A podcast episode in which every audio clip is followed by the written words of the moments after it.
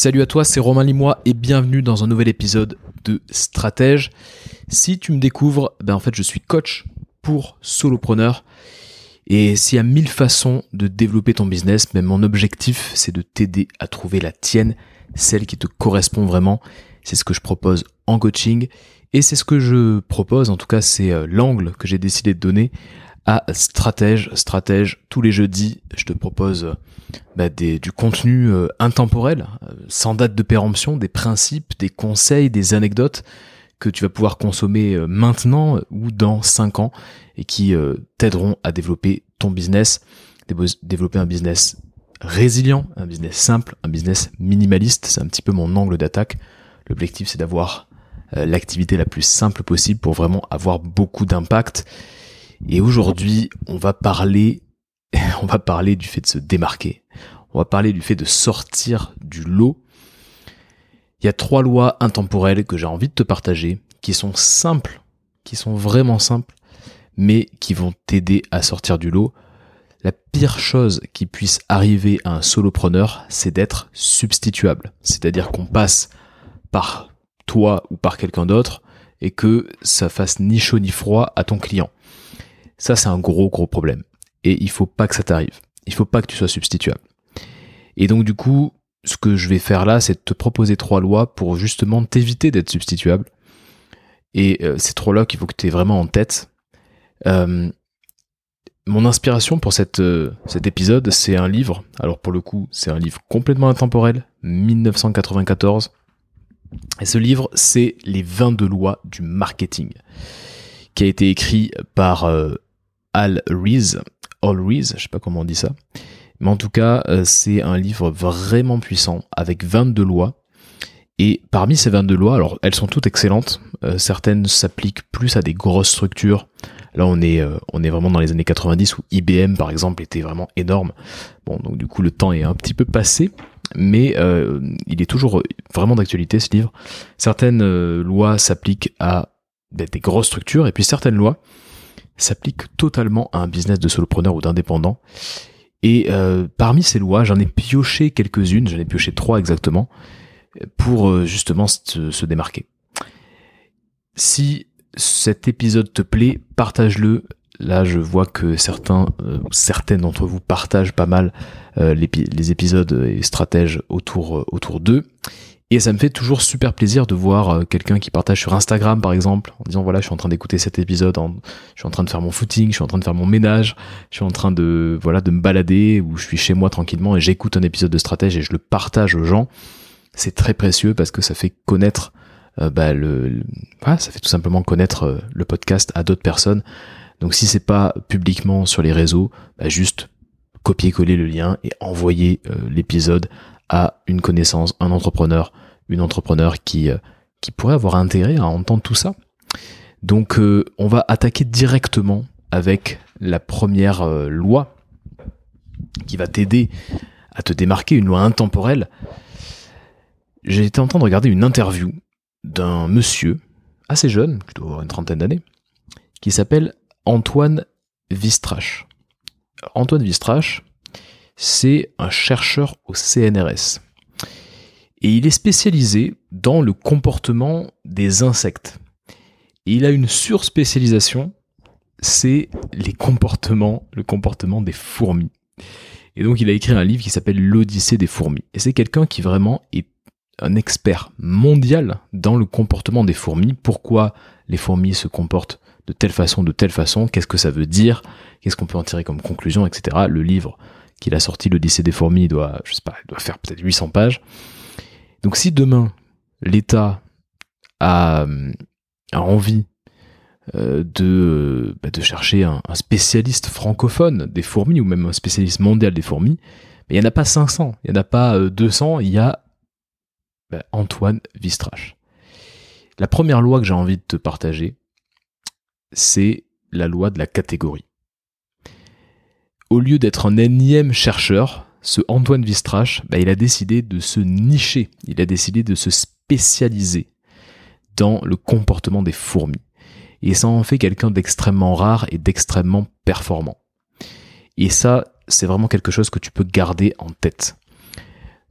une des choses les plus importantes, une des stratégies les plus importantes quand on est solopreneur, c'est de créer sa propre catégorie. C'est-à-dire de se nicher. On appelle ça se nicher. Et je sais que tu as déjà entendu ça, il faut se nicher, il faut se nicher. Je pense que c'est important. Maintenant, attention, le petit bémol que j'ai envie de te donner, c'est qu'en fait, oui, c'est bien de se nicher, mais on n'est pas des Américains. Dans le sens où on n'a pas un énorme marché de 330 millions de personnes. Et j'irai même au-delà, puisque de toute façon, les Américains ont un marché qui est quasiment mondial, puisque l'anglais est adopté dans le monde entier. Donc en fait, ils ont des gros gros marchés. Pour eux, se nicher, c'est euh, finalement euh, pas si compliqué que ça, parce qu'ils vont toujours trouver une taille de marché suffisante. Alors qu'en France ou en francophonie, bah, ça peut être un peu plus compliqué de trouver une taille de marché suffisante. Ça, c'était le petit bémol que je voulais te, donner. Euh, mais, parce qu'il y a un mais, peut-être que c'est plus difficile que aux États-Unis, mais il y a quand même 300 il y a quand même 300 millions de personnes qui parlent français dans le monde, entre les Québécois et les Africains, les Français, et puis aussi euh, les Belges, peut-être que tu m'écoutes et que tu es belge, ou que tu connais, ou tu as des amis belges, voilà, les Suisses aussi. Donc bref, il y a pas mal de francophones. La francophonie, c'est quand même 300 millions de personnes aujourd'hui, et peut-être qu'en 2050, ce sera 700 millions de personnes avec l'explosion démographique de l'Afrique. Donc il y a quand même du monde. Il y a du monde, et donc euh, si tu veux créer une multinationale nichée, c'est compliqué. Mais si tu es solopreneur, t'as peut-être pas besoin d'énormément de clients. Donc même avec un marché qui est plus petit que le marché américain, tu peux quand même te nicher. Donc c'est important de se nicher. Comment faire pour créer sa catégorie? Il y a six façons euh, de, se nicher. Tu peux te nicher par industrie. Par exemple, tu vas aider les, euh, je sais pas, les patrons de start-up tech dans le dans les, les fintech. Voilà. J'avais quelqu'un avec qui un coaché que j'ai accompagné qui était spécialisé dans la création de contenu pour les startups fintech, c'est-à-dire la finance, les nouvelles startups dans la finance. Donc ça, c'est par industrie. Ça peut être aussi par type de population. Par exemple, tu vas te nicher dans le fait de prendre des photos pour des personnes qui ont plus, pour des femmes qui ont plus de 60 ans. Et tu vas faire des photos glamour pour des femmes qui ont plus de 60 ans. C'est aussi ce que, faisait, euh, ce que fait d'ailleurs toujours une de mes anciennes coachées. Tu vas pouvoir te nicher par rapport à la géographie. Te dire que tu es par exemple, je dis une bêtise, mais tu es peut-être le seul boulanger euh, qui habite dans ce petit village en Ariège. Ça peut être aussi par rapport à la plateforme, euh, être sur une seule plateforme.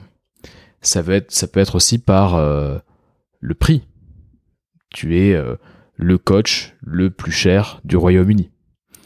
Ou le kiné, je sais pas, euh, le moins cher de Londres.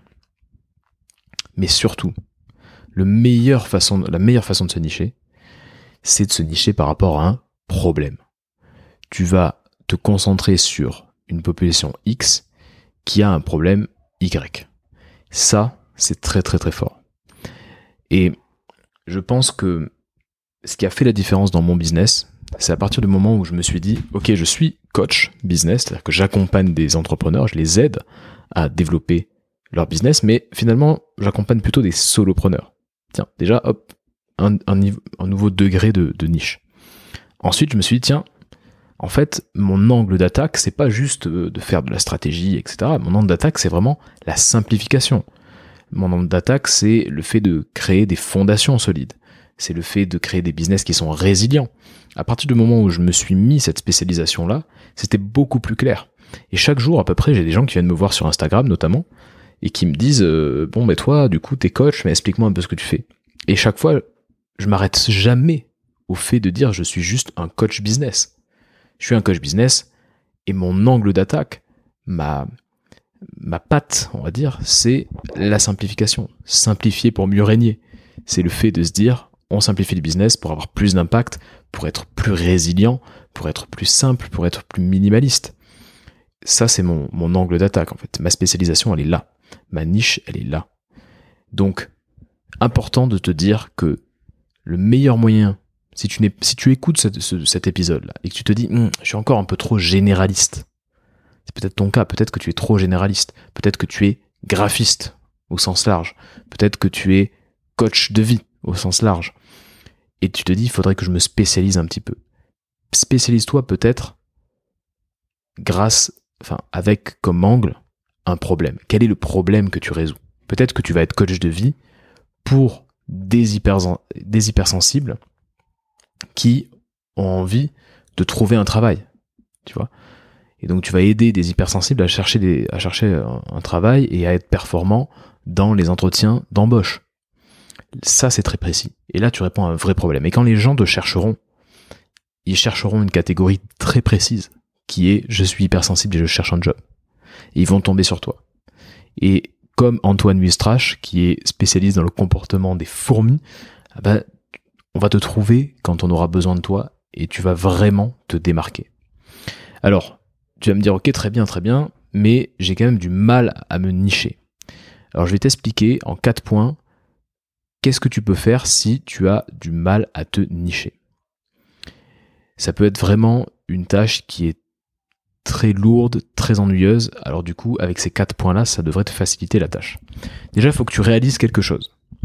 C'est que te nicher, c'est plus un process de découverte. C'est pas juste un choix. Tu vas construire ta niche petit à petit.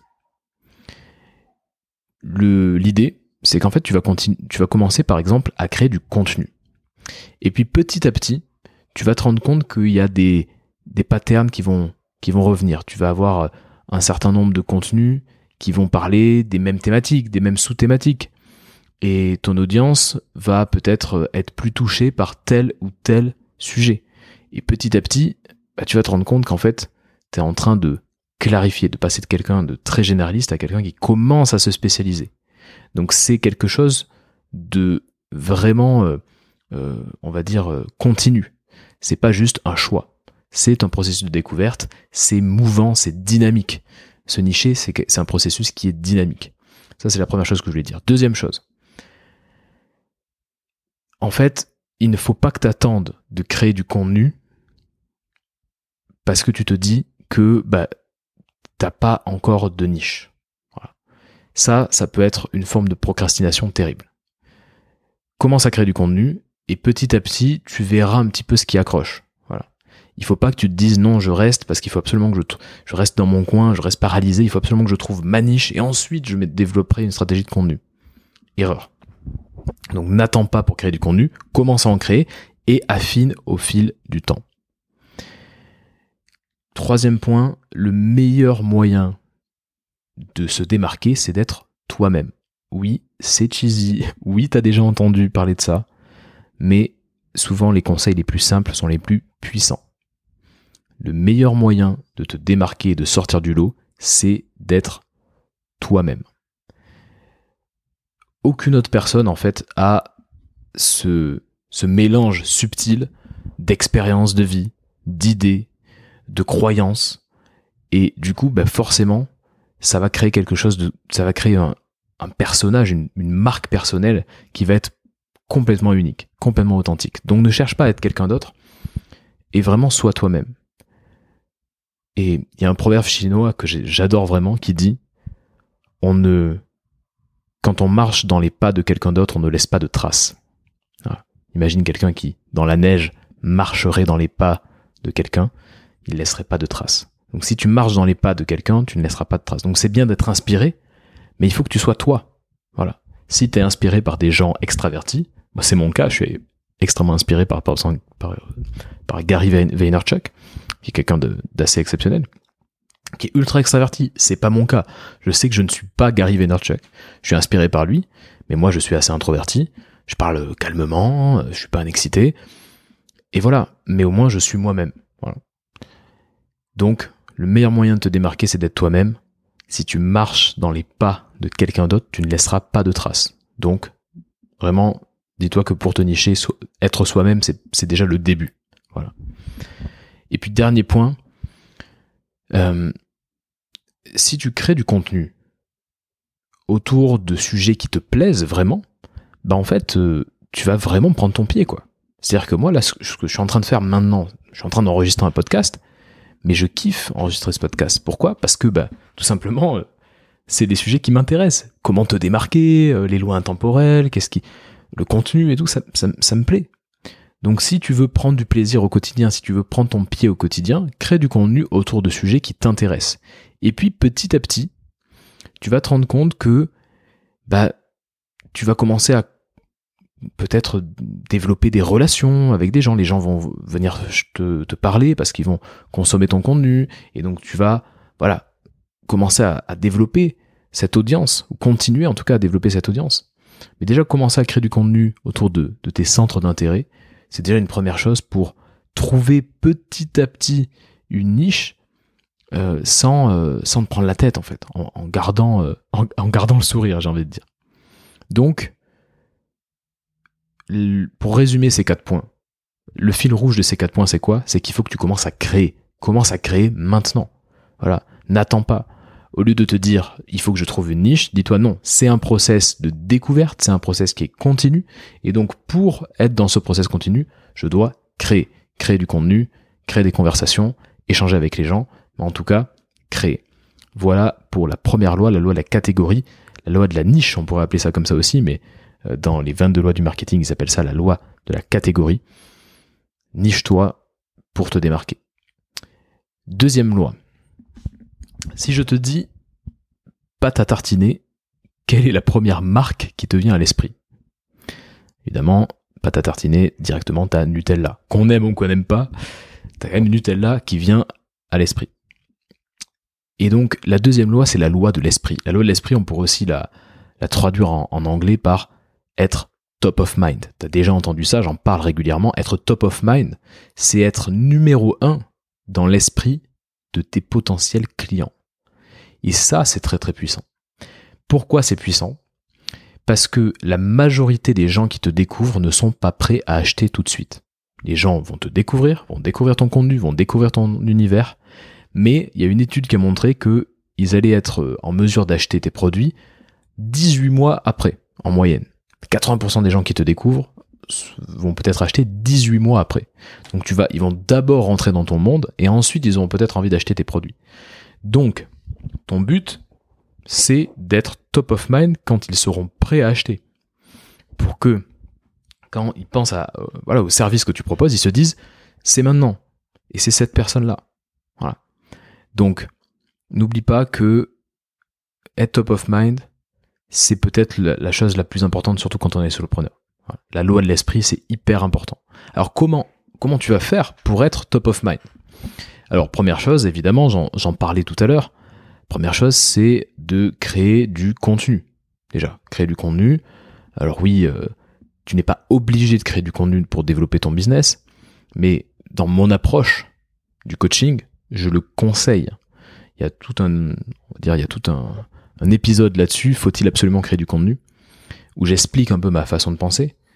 Je t'invite vraiment à écouter cet épisode de stratège, mais créer du contenu, c'est pas obligatoire, mais c'est quand même vivement conseillé, surtout quand euh, bah, envie de passer de 0 à 1, quand tu envie de faire décoller ton business, quand tu envie d'avoir, bah, je dirais, une, euh, un petit plus. quoi. Donc, comment être top of mind Créer du contenu. En créant du contenu, tu es visible pour les gens, tu présent dans le quotidien des gens, et donc forcément, euh, on pense à toi aussi bêtement que ça. Donc ensuite tous les jours en story, bah, euh, je pense qu'on commence à, penser à moi quand on me voit en story sur Instagram. Deuxièmement, euh, pour être top of mind, il faut que tu crées des conversations. Alors là, c'est hyper important aussi. On est rentré dans le dans l'ère de la conversation. On est rentré dans l'ère de la confiance. Dans le but, en fait, de tisser des relations qui comptent. Et ce que je disais dans un podcast précédent, c'est que le but, c'est de vraiment favoriser la relation à la transaction. Et donc pour ça, il faut discuter avec les gens. Et je suis assez fasciné par euh, le peu de personnes qui prennent le, temps de juste envoyer un petit message vocal en disant ah au fait ouais mais tu, fais quoi euh, explique-moi un peu ce que tu fais ou ah trop bien viens ça voilà juste discuter quoi je veux dire on est quand même des, êtres humains on n'est pas des on n'est pas des chiffres sur un fichier Excel et donc, il faut que tu crées des conversations. Et quand tu vas créer des conversations, qu'est-ce qui va se passer? Ben, Les gens vont se rappeler de la conversation. Quand tu vas donner 30 minutes à quelqu'un de ton temps pour échanger avec, quand tu vas donner une heure de ton temps pour échanger avec, au bout d'un moment, ça sera peut-être plus possible parce que tu auras beaucoup, beaucoup d'activités. Euh, mais si tu as un peu le temps, ben, je t'invite vraiment à articuler ta semaine autour de conversations. Et plus tu vas avoir de conversations intéressantes avec les gens, plus les gens vont se rappeler de toi. Et quand ils penseront à ton métier, ils vont penser à toi. Même si tu as un métier créatif, c'est important de discuter avec les gens. Il faut pas que les gens te voient juste comme quelqu'un qui crée des choses. Il faut qu'ils te voient comme un être humain qui a des compétences multiples, qui a une personnalité. Et souvent, quand les gens achètent, ils t'achètent toi. Ils t'achètent, ils n'achètent pas forcément ta compétence, ils t'achètent surtout toi. Ta personnalité, le feeling qu'ils ressentent quand ils travaillent avec toi. Et, euh, donc, du coup, pour ça, comment tu peux faire pour euh, établir ce lien? Bah, Il faut parler avec les gens. Donc, soit tu peux essayer d'initier des conversations on va dire, de manière un peu indirecte en créant du contenu. Là, je suis en train d'enregistrer ce podcast. Il va être écouté des centaines de fois. Évidemment, je ne vais pas parler à chaque personne des centaines de fois. Mais mon format de podcast fait que c'est comme si on se parlait, c'est comme si on était tous les deux à la terrasse d'un café et que j'étais en train de discuter avec toi. Donc c'est quand même une relation, même indirecte, une conversation indirecte que je suis en train d'avoir avec toi. Ou alors ça peut être des conversations complètement directes, et là, bah, c'est tout simplement euh, demander à quelqu'un d'aller boire un café, euh, prendre euh, voilà, un rendez-vous sur Zoom. En tout cas, créer des conversations. Deuxième façon d'être top of mind. Troisième façon d'être top of mind. Et alors là, c'est oublié par beaucoup de gens. Moi-même, parfois, je l'oublie. Je l'oublie moi-même. Il faut parler de ses offres régulièrement. Parler de ses offres régulièrement. Pourquoi? Parce qu'en fait, ton but, c'est pas forcément de vendre tout de suite ton but, c'est de te dire une chose. Il y a quelqu'un autour de toi qui a besoin de tes offres pour régler ses problèmes. En ce moment même, là, ce que je te disais tout à l'heure, 99,9% de tes potentiels clients, tu ne les as pas encore rencontrés. Il y a quelqu'un autour de toi, pas loin, en tout cas à l'échelle du digital qui est pas loin de toi, qui a besoin de tes offres, qui a besoin de ta solution pour régler ses problèmes. Et elle va peut-être, euh, cette personne-là va peut-être avoir besoin de voir ton offre deux fois, cinq fois, vingt fois, parce que, en fait, elle a besoin d'y penser, elle a besoin de pondérer, elle a besoin d'estimer la valeur de ton offre. Si tu lui montres une seule fois, peut-être qu'elle va se dire c'est génial, mais elle va oublier dans, le, dans la seconde. Si tu lui montres deux fois, cinq fois, vingt fois, si tu parles régulièrement tous les deux jours, trois fois par semaine de tes offres, dans tes mails, dans tes, sur tes réseaux sociaux, voilà. Moi, tu vois, à la fin de chaque podcast, j'en parle. Si tu en parles régulièrement, les gens vont se dire Ah, ok. Voilà. À chaque fois que tu vas parler de tes offres, cette personne, ce potentiel client, va, va y penser, va pondérer, va estimer, va se dire est-ce que c'est pour moi, oui ou non? Si c'est pas pour lui, rapidement, il va dire ok, c'est pas pour moi, c'est pas grave, et il va passer à autre chose. Mais s'il commence à se dire hmm, peut-être que bah, la prochaine fois que tu vas lui parler, ça va confirmer le fait que oui, il a besoin de ton offre. Et ainsi de suite, et ainsi de suite. Et donc tu vas être top of mind. Il faut que tu lui laisses le temps de passer à l'action. Et pour lui laisser le temps de passer à l'action, il ne faut pas que tu lui parles de tes offres une fois, mais il faut que tu sois régulier ou régulière dans la communication autour de tes offres. Hyper importante pour être top of mind. La répétition est hyper importante pour être top of mind. Moi, il y a une règle que j'utilise tout le temps. Dès que je parle de mes offres, je me dis que il y a que 10% de mes potentiels clients qui ont capté le message.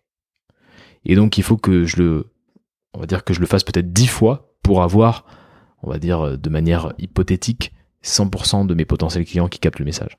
Donc chaque fois que tu vas dire, oh au fait, euh, je propose telle offre, dis-toi, ok, même si tu as l'impression que tout le monde l'a vu, dis-toi qu'il y a que 10% qui ont vraiment capté. Ça va t'obliger à répéter, répéter, répéter. C'est important la répétition non, tu ne vas pas saouler tes, clients. Si les gens sont saoulés, bah, ils vont arrêter de te suivre. Si, les gens n'en peuvent plus, soit ils vont te le faire comprendre, ils vont te le dire directement ou indirectement, soit ils vont arrêter de te suivre. Mais toi, ton job, c'est de le répéter.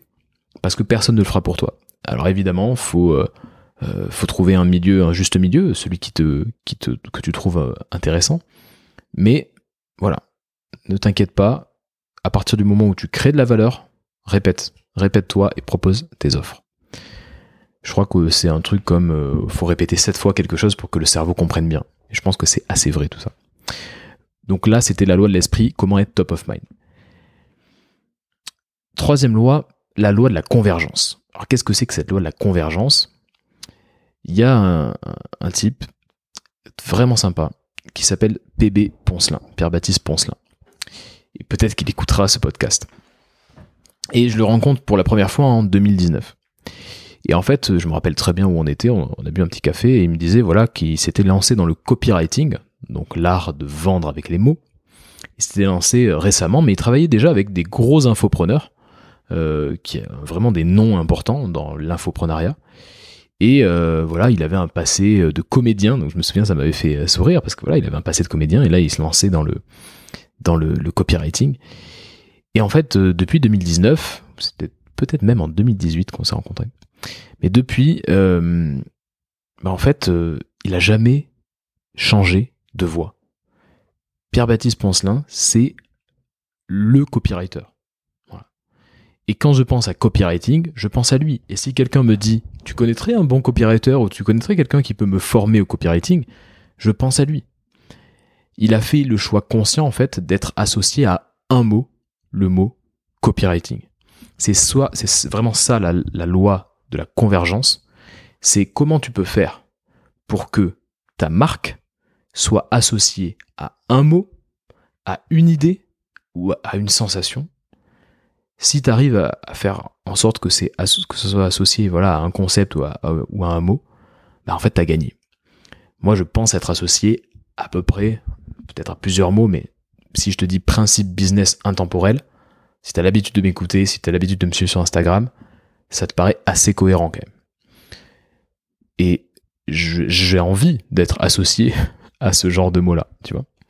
Donc, la loi de la convergence, c'est ça.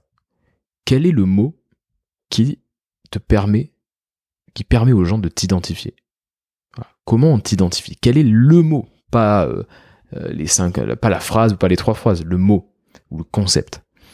Par exemple, si je te dis Allemagne, le mot c'est qualité, la qualité allemande. Si je te dis Tesla, le mot c'est voiture électrique. Tu vois, tu penses à voiture électrique, tu vas plus penser à une Tesla qu'à une Nissan, je sais pas quoi. Donc, c'est important voilà, d'associer un mot. Alors comment faire pour euh, trouver ce mot? C'est pas évident, hein, et pareil, là aussi, comme le fait de se nicher, c'est un processus qui va être un peu de, longue haleine, et les gens vont euh, trouver des mots différents. Mais justement, le but pour toi, c'est de demander à tes clients ou à ton audience, des gens qui ont l'habitude de te suivre, quel est le mot qui qui te caractérise. Donc fais vraiment cet effort conscient de leur demander quel est le mot qui te caractérise. En faisant ça, bah, tout simplement, tu vas tomber sur euh, euh, tout simplement des gens qui, euh, qui vont te dire, bah voilà, moi je trouve que ce qui te caractérise, c'est hmm, c'est X, c'est Y. Et là, tu vas pouvoir réutiliser ça et tu vas pouvoir accentuer ta marque personnelle autour de ce mot. Donc voilà ce que je voulais te dire sur la loi de la convergence. C'est important de garder en tête ça. Si aujourd'hui tu n'as pas de mots qui te viennent en tête, demande à tes clients. Il n'y a pas de 10 000, euh, voilà, je me suis demandé, je me suis dit comment faire vraiment? Moi, comment j'ai fait, c'est tout simplement en demandant. Une fois que tu demandes, bah, tu te rends compte au bout d'un moment que les mots reviennent et euh, les mêmes mots reviennent et tu vas pouvoir construire toute ta marque personnelle autour de ce mot. Demande proactivement à tes clients, à ton audience, le mot qui te caractérise et tu vas vraiment pouvoir sortir du lot et te démarquer comme ça. Et peut-être même dans l'esprit de tes clients, et là je fais le lien avec la loi, la loi de l'esprit, la loi du top of mind, dans l'esprit de tes clients, tu vas peut-être être associé à ce mot. Et ça c'est très très fort, c'est très important. Donc voilà les trois lois. La loi de la catégorie, niche-toi, trouve une niche petit à petit, processus continu, mais trouve une niche. La loi de l'esprit, soit top of mind, soit numéro un dans l'esprit de tes clients. Et la loi de la convergence, quel est le mot qui te caractérise? Voilà les trois lois intemporelles pour se démarquer.